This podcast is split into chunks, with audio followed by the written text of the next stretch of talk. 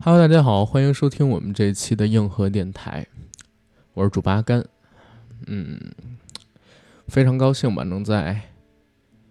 这个电台节目里边跟大家再次见面啊！这是二月八号下午两点所录制的一期新节目。先跟大家沟通一个事儿啊，非常开心，阿甘可以出门了。我的小区从一月三十一号开始就被隔离，因为隔壁的小区查出了两起案例。啊，这两起案例呢，迅速的变成了十几起案例，变成了整个房山区人人自危的源头。因为我的小区和犯病例的那个小区，按照物业或者说医院的说法是有共用的超市，所以从一月三十一号开始，我也就相当于从小区里边被隔离了吧，一直隔到了二月七号的晚上，也就是说。从昨天晚上大概七点半开始，医院的人才从那个我们小区门口撤走。之前我们每天都要呃送过去量体温的，知道吗？二月八号啊，我可以出门溜溜了。一会儿录完这期节目，剪完这期节目，上传完这期节目，我会选择出去跑跑步，运动运动，然后看看外面的世界。我现在真的就像是上期节目跟我姐然后聊的那个段子一样，很理解狗的心情。很想出去溜一溜，哪怕有人牵着也无所谓。最近这段时间，各种的事情压过来，心里边觉得很酸楚，很丧啊，丧气波。因为不论从任何环境到我这里的消息，好像都是不太好的。嗯，打开自己的微博，打开微信，打开啊 B 站，甚至我的手机向右滑一下，都会出现有关于疫情的信息。新增多少案例？确诊了、疑似了，然后死去了多少同胞？治愈了多少同胞？全国的各个城市以新增案例为数变成了什么样的颜色？包括那个李文亮先生他的离开啊，这些消息都是让人看了心里边很不舒服的，心里边会酸酸的这样的新闻，尤其是在。昨天开始吧，我朋友圈里又多出了一大批人，就是吵着闹着要真相的，很多。有人单独给我发了私信，说：“阿甘，你不管管吗？如何如何？阿甘，你不看看吗？如何如何？阿甘，你不呼吁一下吗？”怎么讲呢？我我说一个可能大家会觉得不太舒服的观点啊，我有点累，我真的有点累。我不知道大家能不能感受，从一月三十一号一直到二月七号被封闭、被隔离的这种心理状态。我出不了家门，然后每天呢，我还要到这个楼下去测体温，我的体温数据是要上报的。因为我们隔壁出现了这两起案例，然后我每天看到新闻的时候，我都会看一眼，就是我所在的北京市房山区有多少起了。它迅速的就从两起变成了十二起、十三起、十四起。而且我还在那个超市里边也买过东西，这种对自己是否会患病的可能性啊，跟这个心理预期，让我其实，在过去这段时间里边干很多事情的时候都很烦，知道吗？我跟九哥去年一起投了一个项目，往里边放了点资金，然后这个项目呢，现在肯定是要停工了，不知道什么时候才可以恢复。去年呢，我又借了一笔钱出去。啊，借到借给了一个朋友，然后这个朋友现在遇到了一些情况，大概就是在过年前告诉我的事情吧。工作上、生活上，甚至从性命安全上边，这几天给我带来的都不是好消息。就是这个二零二零农历春节过的呀，是让我心里边觉得一切都不顺。所以，当很多人在私信我，让我再聊一聊疫情啊，聊一聊什么的事情的时候，说实话，我心里真的是有点累。昨天我发了一条朋友圈，我说让大家看一点别那么丧的东西吧。我发了几张从《美少女战士》那个动画片里边截出来的图，好多人点赞。然后我在下边就分享了，我说现在打开朋友圈，啊，全都是有关于疫情、空无一人的街道、戴着口罩的人们，呃，没有办法出门，闲在家里做无聊事的小视频，啊，李文亮先生逝世的消息，要真相的朋友。我不是说你们这样做有什么不对，我只是觉得自己心好累。下边有一条听友回复我，啊，回复的特别好，他说：“呃，没错，说我现在仅仅是保证自己不患病，保证自己身边人、家里人的生命安全就已经很难了。哎，我也有这样的想法，甚至现在我对我家里边人都没有那么担心，因为只有我自己在我这个小区住。我妈不是去我姐那儿伺候我姐了吗？然后现在我们也已经好多天没见面了，我也不敢贸然的，嗯，去我姐那儿住两天。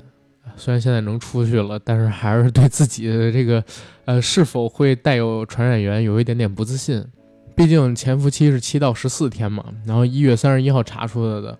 呃，那两天我还去了超市，万一就是我在潜伏期招给家里人也不太好，我准备自己再自我隔离两三天试试。真的，我保证自己不患病就已经很艰难了。所以实际上很多人可能理解不了，或者说会觉得阿甘自私，但确实是从二月初开始吧，二月三四号就是我被隔离了第三天、第四天开始，我认识到了事情的严重性后。我其实关闭了自己心里边的很多同情跟怜悯，仅仅把这些怜悯放逐到自己跟身边人身上去了。啊，关于疫情的信息真的太多了，我不知道自己什么时候可以抛开这些，可以躲开这些，也不知道这次所谓的新冠病毒肆虐什么时候可以结束。但是以我自己有限的人生经历，跟我这些天所经历的事情，给大家几个忠告：第一。保证自己的人身生命安全，做好防护。第二，没事儿真的不要随便出门，因为你说不准会不会遇上像我一样的事情，就是隔壁或者说就在你们小区啊出现了新增的病例。一旦真的出现了，那你自己的生活也会受到很大的影响。所以不要跟陌生人过多的接触。第三一点呢，照顾好你身边的人。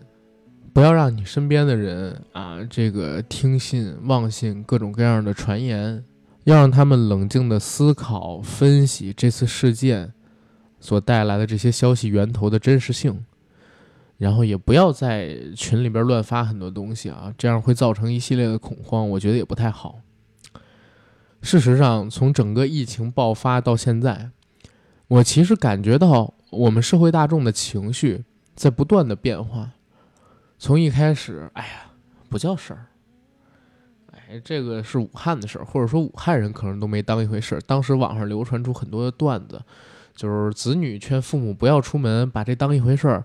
父母还是戴着口罩到外边去打麻将。还有很多人呢，戴着口罩去酒局，在酒局上边呢，把口罩摘下来喝一口酒，再把口罩戴上，这样的视频段子也出来了。这是大家对于疫情还不够了解，还不够认知。还不够意识到它严重性的时候才做出来的事情。过了两天呢，又开始人人自危，抢口罩、抢双黄连。抢双黄连还很逗，就是我一朋友，他人在内蒙古，听说双黄连可以治病之后，第一时间从网上咔咔咔咔咔买了一堆双黄连，然后第二天早晨听见大家又都在嘲笑、都在骂，就把双黄连又都给退掉了。那是大家对整个疾病妖魔化的一段时间，这种妖魔化到目前为止在逐渐的平息下去，但是还没有完全停止。又到后来呢，呃，查出了这个武汉红石方面的消息，其实这点让我挺气愤的，因为大家如果说知道的话，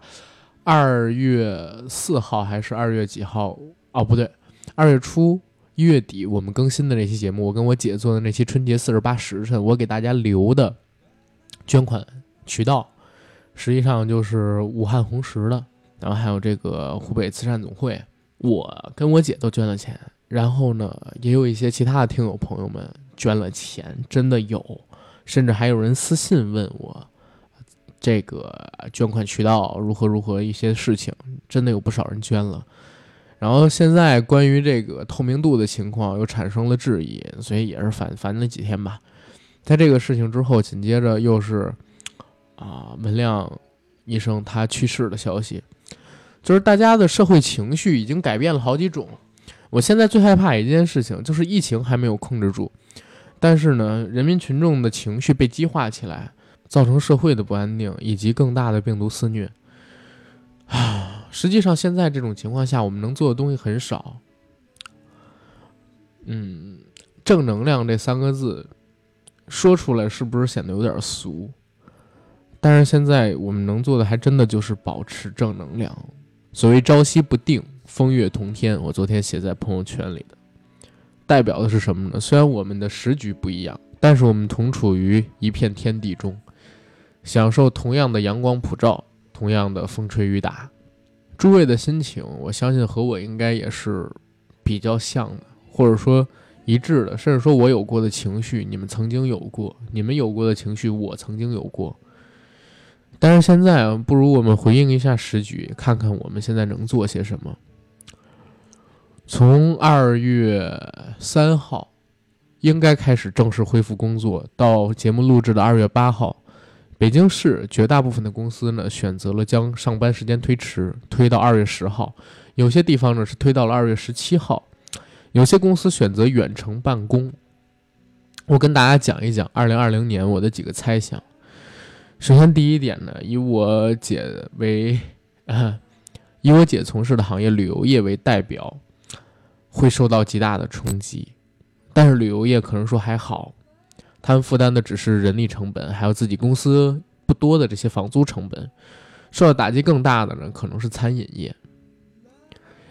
餐饮业最起码在整个二月份，我接触到的就是情况里，连外卖。订单都已经减少了非常多，因为大家现在也很不相信骑手他们的身体状况，认为他们每天都在外面跑，接触病毒的可能性会比我们普通人更大一些。而去饭馆里用餐，在饭店里用餐，出门毕竟大家都不敢了，何况去餐馆里边用餐呢？最近这段时间，我基本上也没有吃外卖啊。这儿得说一嘴啊，虽然我们小区封区，但是外卖跟超市的派送可以送到小区门口。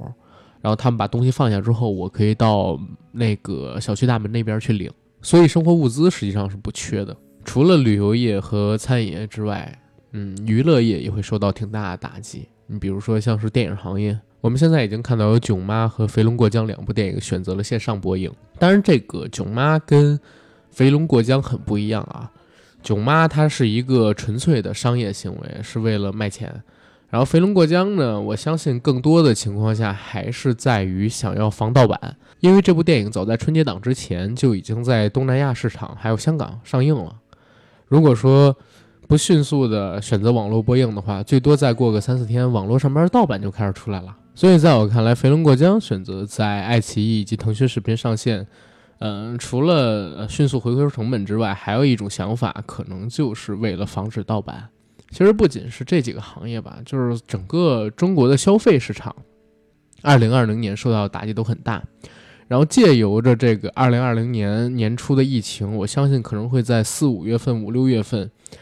迎来一次中小企业的倒闭潮。为什么会跟大家这样讲啊？因为我自己首先我也炒股，然后我也关注经济。然后我也接触过很多公司，甚至帮很多公司做过财务方面的工作。以我自己比较熟悉的两家企业为例啊，一家呢是北京做这个，嗯，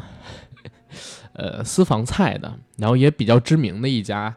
馆子吧。然后在北京大概有十几家分店，他们是个女老板创立起来的餐饮公司。另外一家呢是以北京为根，辐射到全国的一家很知名的铁板烧自助，呃。确实很知名啊，人均消费也不低。然后这两家的财务我都认识。到目前为止，这两家跟我讲，就是首先账上的现金流在二零一九年就已经很紧张了，因为大家有人可能没做过餐饮，觉得餐饮就是很赚钱啊，然后卖出一桌就是一桌钱。其实也不能这么理解啊，越是大型的餐饮公司，你会发现现金流的紧张，他们有的时候回收款项没有大家想的那么快。尤其像我说的这第一家餐饮公司，他们前年刚刚在昌平做了一个三万平米的中央厨房，然后从中央厨房运食材给到这个自己的各个分店嘛，借了大概得有七八百万。但是呢，大家也都知道，从二零一八年底到二零一九年年初，啊，整个消费市场产生了巨大的变化，他们这家企业也出现了资金流紧张的问题，好像是在。年前他跟我说才完全处理掉这件事情，结果又遇上了我们现在所说的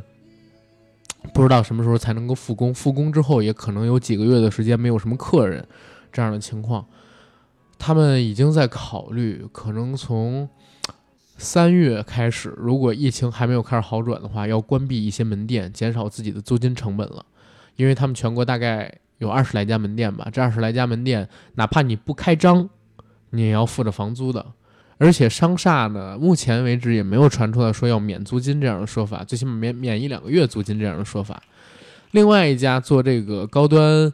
呃，铁板烧自助的公司，跟我了解到的情况一样，去年呢，他们的财务这边跟我说，说他们的老板有一个新的项目，就是想做流动餐车。去各种庙会呀，然后集会呀这些场所，然后进行他们产品的一些售卖。这种流动性的餐车，呃，成本小，利润高啊。只要能跟那个举办方或者说一些相关部门打通关系，能让他们入驻这些所谓的庙会跟活动，对他们而言就是肯定是稳赚不赔的。去年呢，也在这方面投了很多的钱。结果到今年遇上这个事儿，还是我刚才这个说法，基本上在五月份之前，他们那个所谓流动餐车的事儿，不好意思，肯定是启动不了了啊。但是前期投进的钱呢，肯定是撤不回来了。第二个就是他目前所作为主业的铁板烧，现在也面临就是客人变少的这样一个情况，也可能要关门店。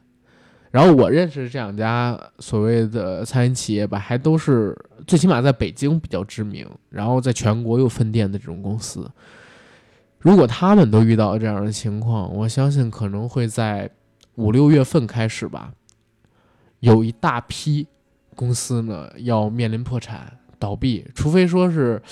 呃，以政府为倡导，又出台了一些其他什么样的政策，比如说像是银行所谓的催贷工作暂缓啊，像是政府呼吁一下所谓的商厦能不能免除掉这两个月的租金，因为如果你不这样做的话，整个社会属于是元气大伤的。包括在二月三号开盘啊，整个 A 股重新开放这个购买交易的时候，当天大家其实可以看到，整个股市是属于接近跌停的低开。这代表的是什么？这代表的就是整个社会大众对于这次疫情向整个社会企业所施加的压力，以及对于。目前在 A 股上市的这些公司，二零二零年业绩的不看好，甚至对他们生存状态本身的不看好。当然，在这可能会有人反驳我说：“哎，第二天不是就涨回来了吗？”嗯，对，涨回来了。我跟大家讲，我参与了这次的抄底交易，我挣了大概是百分之十。然后我在周四的时候我退场了，啊，我觉得可能我赚了，然后我不玩了。否则的话，大家都知道，就是股市要涨了，那主力还不赶紧卖给你吗？对吧？你通过我刚才分析的这个社会情况来看，在 A 股上市的这么多的公司，整个2020年的业绩一定会受到极大的打击。既然它会受到极大的打击，那我就想问问大家，就是这些股票啊，股市是经济的晴雨表，它要预先于经济。现在在我看来是强弩之末，被正规军主力军在强撑着的这么一个情况下。被国家队在强行买入抬高这样的一个情况下啊，当然国家队现在肯定没有买入了啊，呃，基本上从周四下午到周五开始，全都是散户在买进，他作为韭菜，哎，奉献了自己，照亮了主力，然后也劝大家就是可能会听我的话啊，少赚一点钱，但是呢，应该不太可能会亏钱，就是如果你现在还没有进股市，你看到现在这个市场环境，前几天的上涨。不要心急，然后你再观察观察，或者说，在我看来就别进。如果你现在不亏钱，还挣了，那听我的建议，您可能会少挣一点，但是应该也不会亏，那就是赶紧退出来。如果您现在亏着呢，然后也在里边套着，那那您就在里边放着吧，您也别取了，但是也尽量别交易。反正现在这个点位，我觉得就是三年内您肯定能解套。啊！但是你再贸然交易的话，可能亏的不只是现在这一点儿啊。这是关于这个股市跟经济这一块给大家的一点儿啊建议跟参考吧。朝夕不定，风月同天。嗯，刚才说了这个社会层面的、经济层面的，然后再聊回啊电影层面的东西。二月十号呢上午，在网上大家其实就可以看到奥斯卡的颁奖了。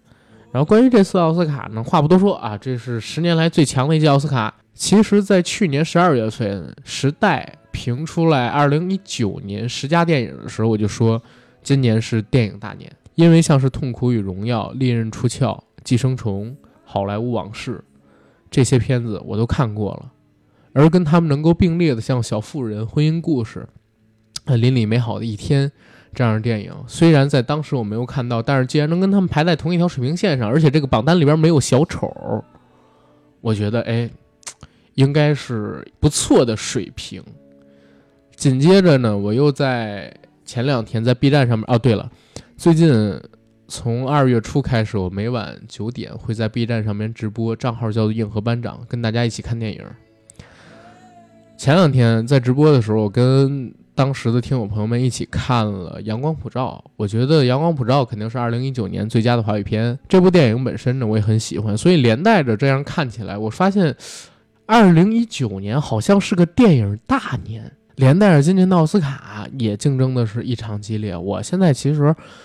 非常关注这届各种奖项的最终归属是什么？我没有能够百分百确定的奖项，除了男女主，基本上你大致可以料听之外，其他的片子，哎，你还真的很难说。这可能是最近这七八年以来我自己最想看的一届奥斯卡。一个关于电影的颁奖典礼，还是得有好片子做驱动。你像去年做绿皮书那一次。基本上是我这些年以来看的最不认真的一次，或者说最懒得看的一次，因为参与角逐的影片质量就那样。就没有一部我觉得特喜欢的，没有一部我觉得哎呦能跟今年的爱尔兰人，能跟今年的小丑，能跟今年的痛苦与荣耀去比一比啊！当然痛苦与荣耀，呃，这这这个咱们单说，还是要说寄生虫啊。但是寄生虫我我自己没有像痛苦与荣耀那样喜欢。正好二月十号那天九哥呢回北京，如果他能够迅速的参与到节目的录制里边来，我们也做一次这个奥斯卡的回顾。如果他没有办法迅速的回归节目录制，那我呢就想别的办法去顶一顶。这次悠长的假期是从一月二十号九哥离京开始的，然后二月十号结束，就是二十一天的悠长假期。其实我们经历了，但是这二十一天跟我最开始的时候预想的二十一天非常的不一样。我想跟大家聊一聊我之前对于春节的向往。以及这次春节我实际上过的是什么样的生活？我做了哪些事儿？跟大家来做个总结，正好也是对这次春节的一个留意吧。春节前大概十二月份的时候，九哥找到我说：“说阿甘，啊，这次咱们多录几期吧。”我说：“怎么了？”他说：“这次呢，我要陪你九嫂一起回他老家，然后我想在他家待的时间久一点。”我说：“你想待到什么时候？”他说：“大概得待到正月十五吧。”然后我就开始算。我说从咱们今天聊这件事情，一直到你几号走？他说二十号。二十号的话，咱们可能得录制大概十期的免费节目，每周一期的付费节目的话，一直等到二月十号，我们两个人又开始算，大概得有个六七期的付费节目，也就是说加起来应该是十六期到十七期，然后算上我们给 IMAX。要做的两期节目应该是十八期。我说那公众号上边的付费节目就咱们就先暂停，咱们俩呢抓紧录制，在一月二十号之前，你别管是付费还是免费，我们把所有的节目都给录出来。这样的话呢，呃，也不会在春节期间形成断档，让大家担心。现在看来，我这个角色是非常英明的。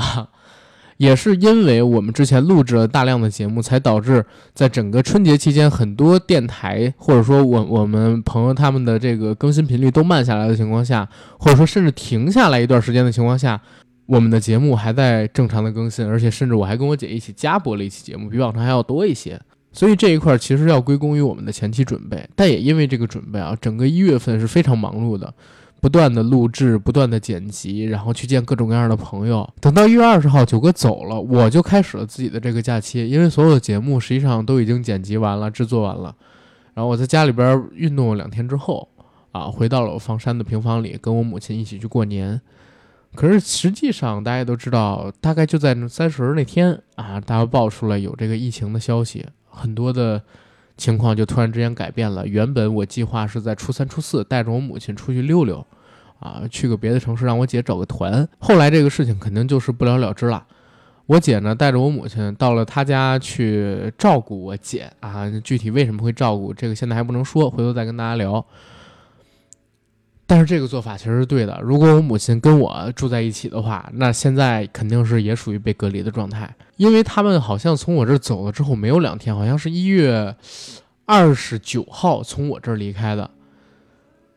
一月三十一号，我这就查出来有了这个病例，然后一直封到现在。在过去这十几天的时间里边，大家知道阿甘已经闲成什么样了吗？我看了整套的《雍正王朝》四十集电视剧，然后我看完了整个第一季的美剧《守望者》，我看了十几套电影，包括说《阳光普照》，还有我以前胆小不太敢看的《逃出绝命镇》。闪灵，然后还回顾了几部别的电影，基本上都是在直播的时候陪大家看的。因为我想着，反正我自己看也是看，每天我都看嘛。然后跟大家直播也是看，还可以看着弹幕，然后看一点以前我不太敢看的恐怖片。还读了大概得有呃一本半的书，我把这个整本的后浪出版社的认识电影重看了一遍。之后我又看了半本《大师镜头》，就是斯皮尔伯格也是后浪的那本，基本上可以在。二月十号左右，我把这整本都看完吧。还看了二十六集的 TV 动画《星际牛仔》啊，对，然后我还把第五季的《爱情公寓》看了啊。本来真的开始也没打算看，一个是太闲了，再有一个呢是咱们的听友给我推荐了一集，就是张伟模仿呃斯坦利库布里克《闪灵》里边杰克尼克尔森用斧头砍门的那段表演的镜头。我说，哎，怎么回事？怎么这个杰克尼克尔森变成了张伟的脸，然后他里边那个拿刀的老婆也变成了张伟的脸？看到这个镜头的时候，我引起了好奇心，然后就在这几天的时间把这部剧给看了。除了这几部剧之外，我现在又开始在重温《我爱我家》啊，然后又下了几部其他的片子。《Rick and Morty》最近这一个多月都没更新嘛，我也没来得及时间去看。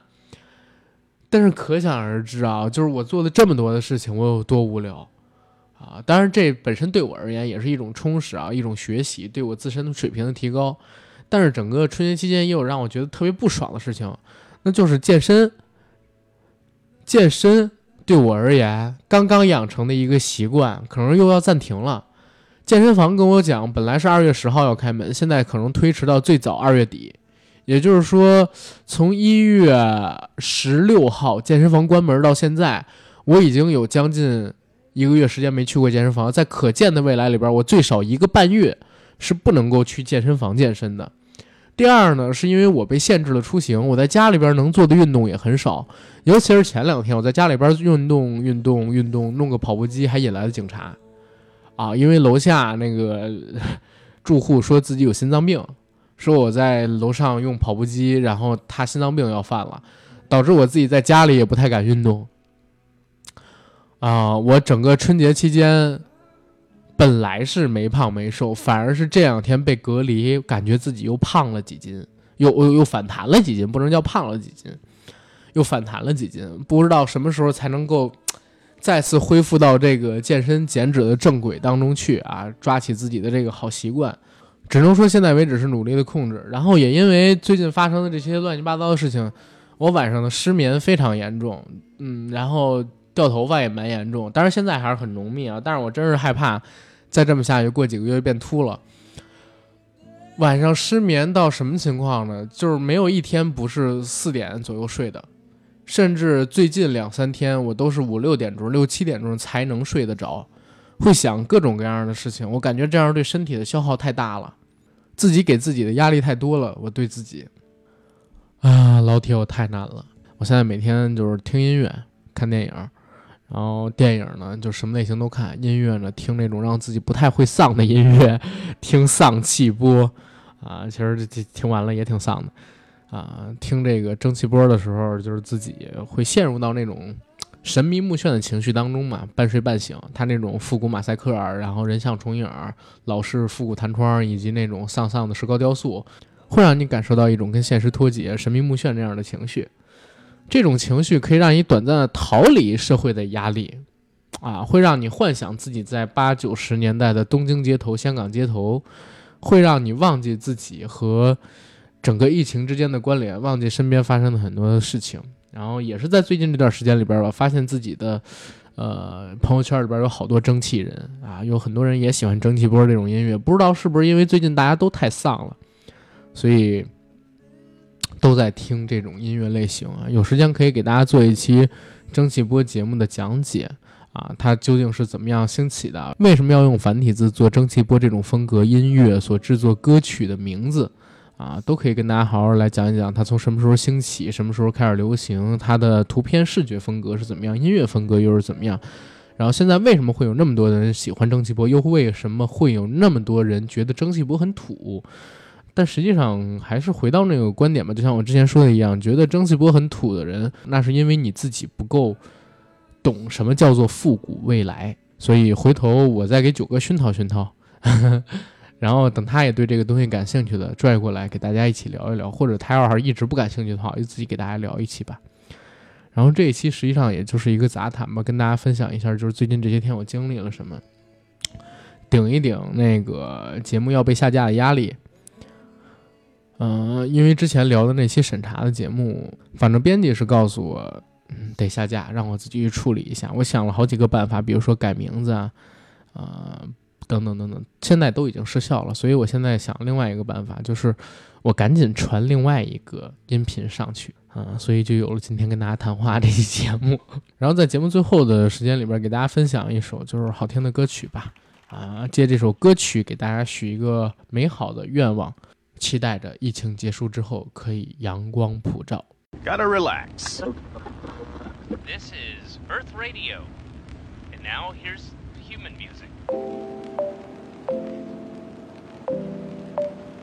Hmm. Human music. I like it.